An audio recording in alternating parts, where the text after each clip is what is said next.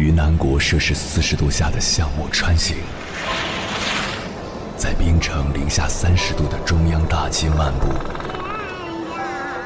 往十里洋场听罢一曲天涯歌女，西出阳关凭黄沙穿金甲，风霜雨雪，四季如歌，不曾倦怠。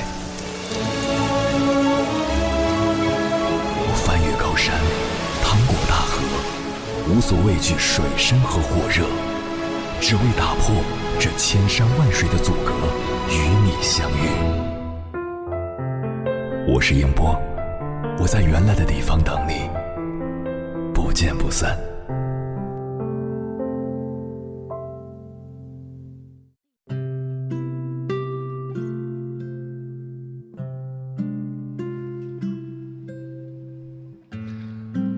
参加工作以后，你遇到过这样的困惑吗？明明非常努力的工作，不迟到、不早退，按时完成工作任务，想尽办法让自己做到最好，却还是被身边的同事敬而远之。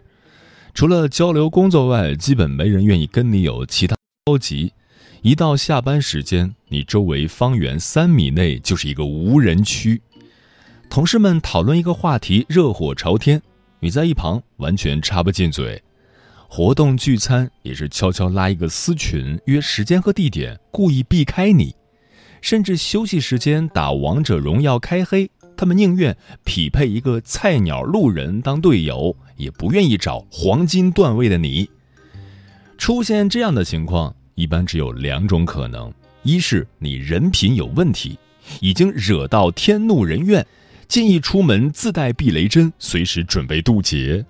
第二种可能，大概就是你这个人有一丢丢社交尴尬癌，而且实在是太无趣了。试想一下，如果你不太爱说话，自带冷场属性，一旦开口的时候，一不小心就把天儿聊死了，凝固的空气让人无法呼吸，仿佛可以听到乌鸦从头顶飞过。你从不主动找人聊天。同事平时跟你聊天的梗，你也完全 get 不到。那么，你有没有想过，其实并不是同事孤立你，只是大家和你相处后，久而久之发现和你实在是不在一个频道。比如我之前在广告公司上班时，有一个前同事小爱，性格活泼可爱，刚毕业来公司工作，可一个月后就让所有跟他有过接触的人都退避三舍。跟设计部的小哥哥对接工作，他从来都是呼来喝去。忙吗？嗯，有点忙。哦，现在有个任务，领导安排的，必须在下班前做完给我。潜台词是我不管你忙不忙。明明是求人家帮忙，非要搞成指挥工作，连句辛苦都不说，差点把设计师小哥气得吐血。部门同事在群里讨论聚餐，聊到兴头上，领导说今天他请客，所有人都欢呼雀跃。然后领导说：“麻烦小爱统计一下大家的口味，订个餐厅。”没想到小爱一口拒绝：“我现在还有工作要忙，没时间，您找别人吧。”所有人盯着群里的回复，顿时感觉空气凝固，已经在脑补领导的脸色成猪肝色了。本来这两件事都是非常小的事，结果硬生生弄成彼此都非常尴尬的境地，得不偿失。况且作为一名软妹子，这些明明是撒个娇、卖个萌就能解决的问题啊。比如面对有发际线危机的设计师小哥，多缠着人家说几句：“小哥哥，不好意思了，麻烦你喽，太感谢你啦，么么哒。”我保证，这群宅男为你吃泡面、加班，在公司打地铺、熬夜赶工，都义无反顾。工作忙，实在没时间做领导安排的其他事情，也可以卖萌加开玩笑的问一句：“哪位帅哥美女可以先帮我看一下？容我搬完手头这摞砖，必有重谢。”嘤嘤嘤！不仅完美化解尴尬，还能活跃气氛，何乐而不为呢？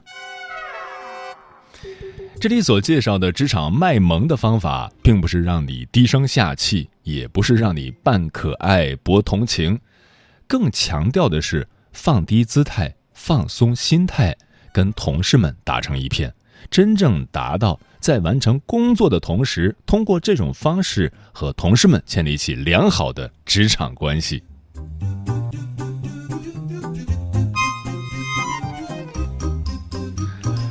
凌晨时分，思念跨越千山万水，你的爱和梦想都可以在我这里安放。各位夜行者，深夜不孤单。我是迎波，绰号鸭先生，陪你穿越黑夜，迎接黎明曙光。今晚跟朋友们聊的话题是：人在职场如何和同事相处。关于这个话题，如果你想和我交流，可以通过微信平台“中国交通广播”和我分享你的心声。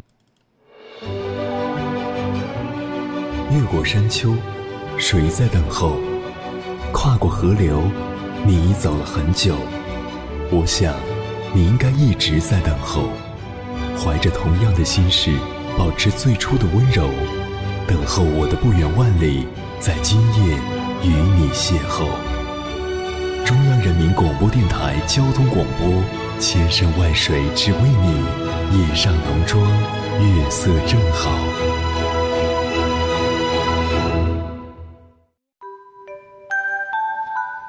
提到职场上的关系，我们常能想到两类对手和盟友，但其实职场上还有一类人非常重要，却总被我们忽视，那就是中立同事。哪些人是中立同事？应该怎样和中立同事相处呢？接下来，千山万水只为你，跟朋友们分享的文章名字叫《与中立同事相处，你得学会总统策略》，作者熊太行。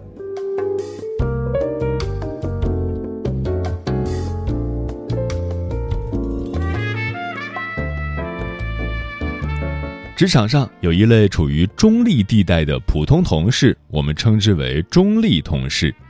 中立同事和你之间没有直接的竞争关系和利益冲突，也没有共同的敌人，他们不会取代你的位置，也不用担心自己的位子被你夺走，但他们却是你每天都要遇到、需要日常相处的人。更重要的是，他们人数众多。跟他们相处得当，你可能会收获意外的惊喜，遇到潜在的盟友；但如果相处不愉快，他们就可能成为你潜在的敌人。和中立同事成为敌人，破坏性是很大的。虽然依托中立同事成就事业非常难，但要想把一件事情搅黄，有时候中立者的一句坏话就够了。领导会觉得没有利害关系的人都要给你差评，你这个人也许真的有问题。和中立同事的相处原则是什么？中立同事的本质是一种界限分明、避免冲突的礼貌关系。你和他们开展社交的目的不是追求和他们成为朋友，而是为了让他们对你抱有善意，有善意就够了。和中立同事相处，你需要时刻谨记职场基本原则里的进步原则。你的时间和精力就这么多，一定要把注意力重点放在对手和盟友身上，他们才是你获得提升的关键。而跟中立同事相处要讲究交际效率，我归结出了四个字：多、快、好、省。多，尽可能多的和中立同事开展接触。如果你所在的公司规模比较大，或者你的工作需要跨部门，那你可能要接触几十名甚至上百名中立同事。不要忙着找人交朋友，先让所有人记住你，印象深刻的记得你。一个人要想在职场上出人头地，必须要有尽可能多的人提及你，知道你这个人。不信你观察一下你的领导，他可能没有朋友，但一定有很多熟人。这其实很好理解。公司在举行各种比赛、投票的时候，大家都更倾向于投票给认识的、彼此微笑过的人。所以，对你抱有善意的陌生人越多，你在职场上就越安全、越稳固。快，尽快释放你的善意。最简单明了的方式就是称赞，比如，今天这件衣服真合体。哎呦，新发型太好看了！您上次那个 PPT 做的太好了。高效的释放出你的善意，不要不好意思，因为你和对方没有直接的利害关系，他更容易相信你的称赞是因为他本身的魅力。好，指的是帮同事一些小忙，也请这些同事帮你一些小忙。这些小忙是你们彼此抱有善意和亲近的开始。省，不要把大量的时间和精力投入在某一个中立同事身上，这对你在职场上的强大没有直接帮助。之前有朋友问我。说出一趟国要不要给其他部门不太熟的同事每人带个礼物？我建议不要带，大规模的给中立同事送礼会让别人对你有更高的期待，还会给你带来沉重的经济负担。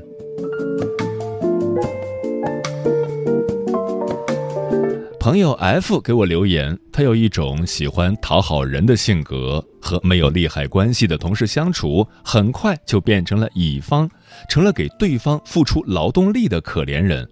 他说：“我们几个同事经常一起吃饭，刚开始我最年轻，有时就主动帮大家拿外卖，给大家清理餐桌。后来这些事逐渐就理所当然变成我的了。再后来有新的人进来了，这些事还是我在做。”新人一点眼力劲儿都没有，他们根本就不在乎老员工的感受，想不管这些事儿了，但又怕那几个刻薄的人说我矫情。F 的情况其实很容易解决，只要暂时不吃外卖就可以了。我建议他可以试试做饭，带饭盒去公司，把自己自然而然的从拿外卖、清理餐桌这些事中解脱出来。等到小群体形成自己的事自己做的风气，再重新加入。但是他认知上的错误可能不是一两天能改变的。他认为自己资历浅，就要为中立同事做事来讨好他们，表示对他们的尊重，这只会把自己带进一个无底洞。你不能做生活委员或者知心姐姐，你需要采用的是总统策略。你应该看过美国大选候选人拉票的样子，他们微笑问候每个人，对引发争议的事情不表态，说话从来不会太满，而且会选择偏保守的建议。总统策略就是对一个礼貌而友善的陌生人应该采用的策略。你在对待中立同事的时候，也可以采用这个策略。这个策略有六个要点。分别是三个小习惯和三个处事建议，三个生活中的小习惯，你可以天天使用。一，对你的同事保持微笑。二，要记得人家的名字。如果和对方的家庭成员见过，可以问候对方的家人。三，称赞对方的气色或着装。另外，和中立同事相处有三个建议：一，对方如果提及自己的麻烦，就帮一点小忙；二，不在交际中卷入与对方的辩论和争执；三，如果对一件事你不知道怎么办，偏保守稳健的选项一定没错。你可以观察一下身边人缘最好的人，他们说话做事一定都符合这些策略。另外，我建议你有件事不要做，那就是言语冒犯。有的人整天说起话来以怼人、跟人抬杠为乐，人缘当然不会好。不过，他们往往根本不觉得这是在冒犯人。也有的人意识到了自己嘴不好，他会先说一句：“我这人说话太直。”然后开始得罪人，别羡慕这种人，他们在职场上很难走得更远。如果他们当上一个小领导，可能要用数倍的才华、努力，或者家里足够硬的关系来换。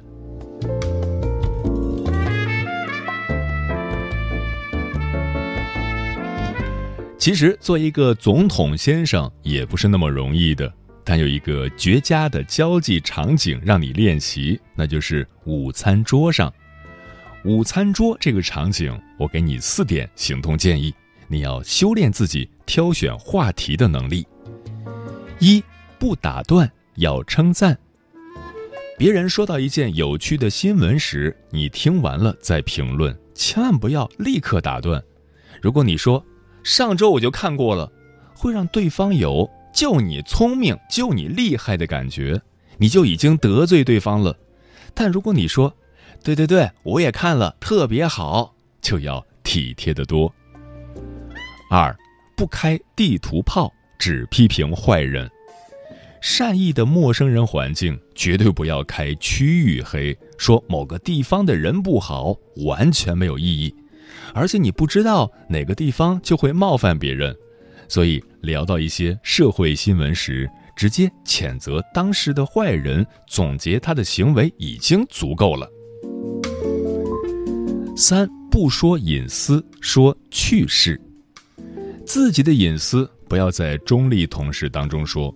别人的隐私也不要转述，爱传闲话的人说闲话，细细听着，关键部分也不要点评。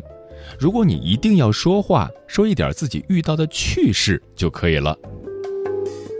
四不给建议，给安慰。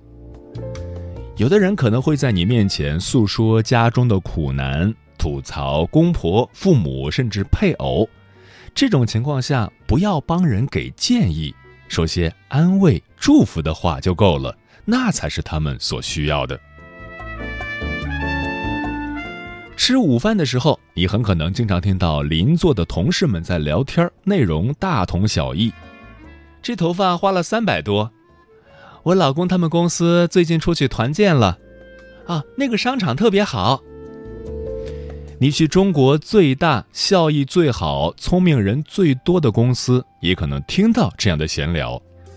大家选择这类看上去很蠢的话题，不是因为大家都是蠢货，而是因为这些话题是安全的、不冒犯的。成年人要接受这种话题，千万别觉得同事之间戴着面具相处是一种虚伪，其实那是一种戴着口罩的礼貌。一家公司的同事在午餐桌上话题越无聊，意味着这家公司的职场文明程度就越高。相反，如果你进公司吃的第一顿饭就听见同事说：“找对象不要找外地的，麻烦死了。”聊这种刺激的话题，意味着这个公司还没有形成规矩。保护好自己吧，客客气气的礼貌远比。真实而粗野的本真要好得多。你还要记得零号原则：如果同事让你觉得恐惧、不适合、古怪，要立刻告诉自己，这个人的行动是不得体的。你可以及时岔开话题，并在未来的交流中适当的远离他。最后，你要知道。工作餐的午餐桌上是有禁忌话题的，比如有同事婚变，就避免主动讨论诸如出轨、财产分割之类的话题；有人家里老人得了重症，如果对方不愿主动谈论此事，就不要引起话题，可以问候对方家人的身体情况。我列了一个午餐桌上禁忌话题的不完全清单，你可以看看自己有没有犯过这些错误。如果你能直接回避那些引发争议的话题，你就能远离大多数冲突。禁忌话题清单：城市人更好还是农村人更好？本地人更好还是外地人更好？公立重点学校更好还是国际学校好？看中医还是看西医？要一个孩子还是要两个孩子？可以吃转基因还是必须吃非转基因？应该多储蓄还是多贷款消费？家里的钱应该男人管还是女人管？我们再来总结一下怎么和中立同事相处。第一，你可以遵循多快好省的原则，制造对你友善的陌生人。第二，相处时别当生活委员或者知心姐姐，而要学会当总统先生。你可以对照着总统原则的六个要点练习。第三，午餐是最好的跟中立同事社交的场景，这个场景最重要的是友善和礼貌。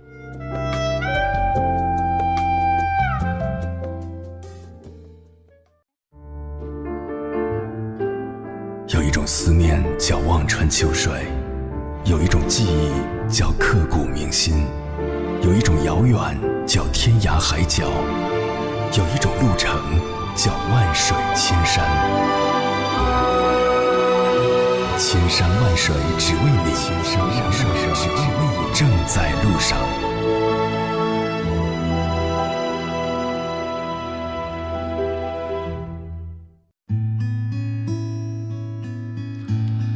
人在职场如何和同事相处？听友龙哥说：“永远记住，你是来赚钱的，不是来交朋友的。永远记住，不要和给你发钱的领导对着干。女同事多的地方少扎堆儿，不背后论人是非，因为可能你抱怨的对象其实是听者的小姨子的二大爷，只是你不知道而已。”方林说：“同事之间吃吃饭、聊聊天可以，但是掏心掏肺的把同事当死党是不行的。工作单位是一个有利益冲突的场所，尤其是我们学校教同一个年级、同一门学科的老师间是有竞争关系的。既然如此，这里只有永远的利益，没有永远的朋友。无论你和同事关系有多好，都要记住，有些事点到为止。”尤其是别人的家事私事，不要太过关心。他要是愿意说，你就听；听了不要到处传就好了。人和人相处还是要保持一定的距离的，同事间更是如此。久淡情深说，和同事的相处方式应该是这样的吧？他们只是和你一起合作的战友，让同事带东西记得及时转账，吃饭尽量 A A，不要掺杂任何利益。如果有一天有竞争关系的时候，就不会那么尴尬了。立位人说：“真挚、诚实、谦让、热忱、慷慨、包容、忍耐、勤奋、富于牺牲，这些好品质是维系和同事之间关系，令企业和个人走得更远的不二法门。”牛奔奔说：“在别处看来的建议分享给大家：同事给你看手机照片的时候，管住手，别乱翻。”使用同事电脑的时候，只看文件，别看微信。有重要和正式的事情，一定要打电话通知对方。微信语音和电话不一样。想要获得同事的配合，必须先给予对方尊重。嗯，与人打交道，不管是同事还是陌生人，都适用一个原理：作用力与反作用力原理，即你怎样对待别人，别人就怎样对待你。假如我们。本着与人为善、将心比心的原则，以诚恳友好的态度去对待同事，给同事施加正作用力，同事自然也会投桃报李，给予你真诚的回馈。走进电梯，碰到同事也不太熟悉。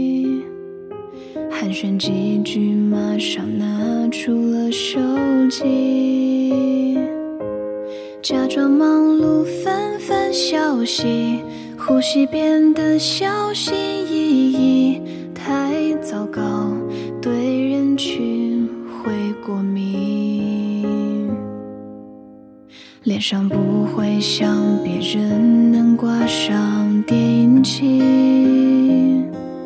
埋着也这些高冷的含义。白天表演情绪稳定，在那没有光的夜里，才能轻声呼唤着你的姓名。